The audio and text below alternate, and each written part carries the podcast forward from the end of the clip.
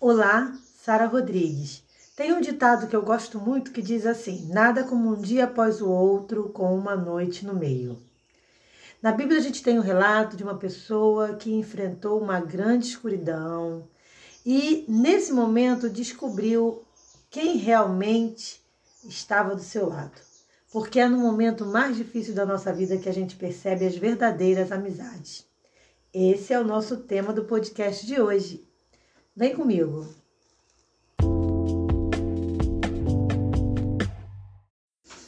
Muitas das vezes a gente acha que a gente está repleto de amizades, principalmente agora por conta das redes sociais, porque a gente vai ganhando novos seguidores ali, pessoas que às vezes a gente nunca viu e que a gente, sei lá, por algum motivo entende que a gente está cheio de amigos.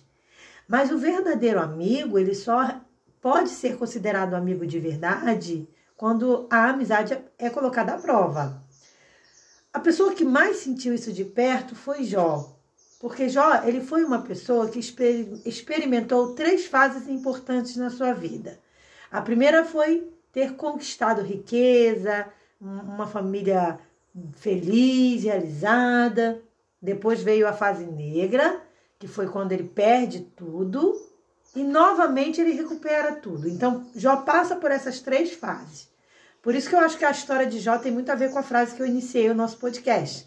Nada como um dia após o outro e uma noite no meio. Porque um dia após o outro, ele traz a claridade, ele traz as motivações, as animações, mas é a noite que vai mostrar quem realmente está do nosso lado. Por exemplo, no livro de Jó, capítulo 19, eu até aconselho que você leia o livro todo, mas eu vou me prender a mais ou menos uns três versículos que diz assim. Por exemplo, o versículo 17 diz assim: O meu hálito se fez estranho à minha mulher, tanto que supliquei o interesse dos filhos do meu corpo. Até os pequeninos me desprezam, e levantando-me eu, falam contra mim. Versículo 19. Todos os homens da minha confidência me abominam, e até os que me amavam se tornaram contra mim. E aí ele vai continuando o lamento dele, porque o livro de Jó 19 é, na verdade, uma lamentação de Jó, onde ele vai contando as grandes dificuldades que ele passou por ter perdido sua riqueza e ter descoberto que a maioria, se não quase todas as pessoas que se diziam seus amigos, na verdade, estavam próximo dele por interesse. Então, o texto diz assim: o título é Jó queixa-se da dureza dos seus amigos.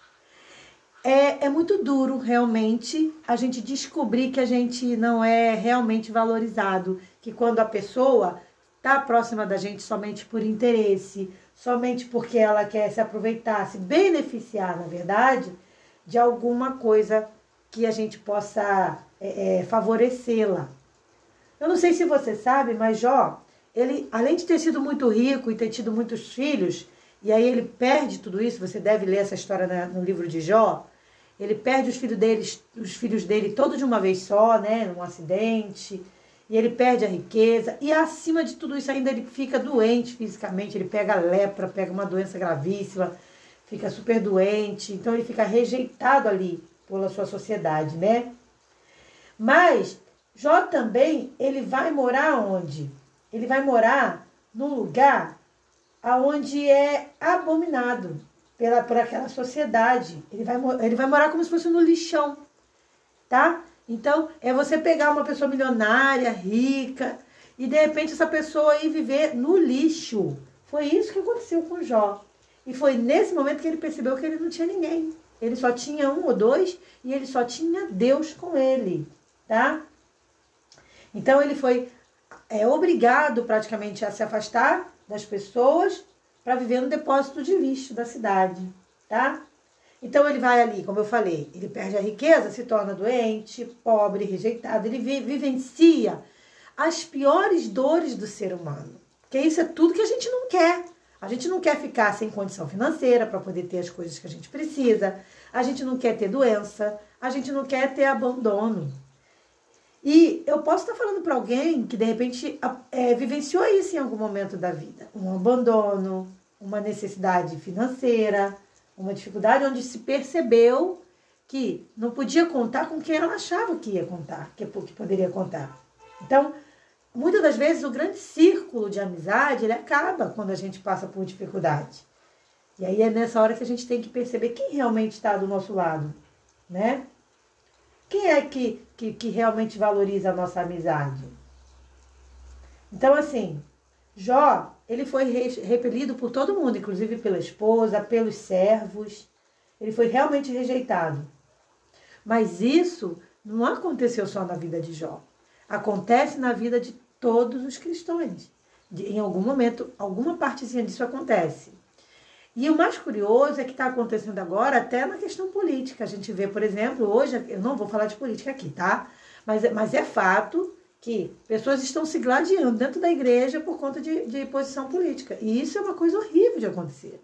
Quer dizer, tem gente que está dentro da igreja sendo rejeitado pela igreja porque tem uma opinião política diferente. Olha que coisa horrível. Então a gente tem que ficar atento com o que está acontecendo, a gente tem que é, é, vigiar, a gente tem que, que observar se o nosso comportamento está ou não sendo agradável ao Senhor. As pessoas, entenda isso, a maioria das pessoas só querem estar bem, estar, na verdade, ao lado de quem está bem. Tá? Então as pessoas, elas, na sua maioria, tá? não todas, mas algumas pessoas são interesseiras. Então, o que, que você tem que fazer? Você tem que buscar a presença do Senhor para identificar quem são os verdadeiros amigos, quem realmente está do seu lado, e não colocar sua confiança em quem não merece. Em quem não merece. Então, avalia bem as suas amizades, avalia se tem valido a pena e, e valorize aquela amizade realmente que está do seu lado sempre quando você precisa, e não só quando tudo está bem. Tá bom? Então, ter esse cuidado com a amizade, entender que o nosso maior amigo é o Senhor. Jesus tem que ser o nosso maior amigo, nosso maior confidente, a nossa maior esperança. Tá? Então, pensa nisso. Esse, esse é o desejo que eu quero deixar para você no dia de hoje e deixar para mim também. Um forte abraço e até o nosso próximo podcast. Paz.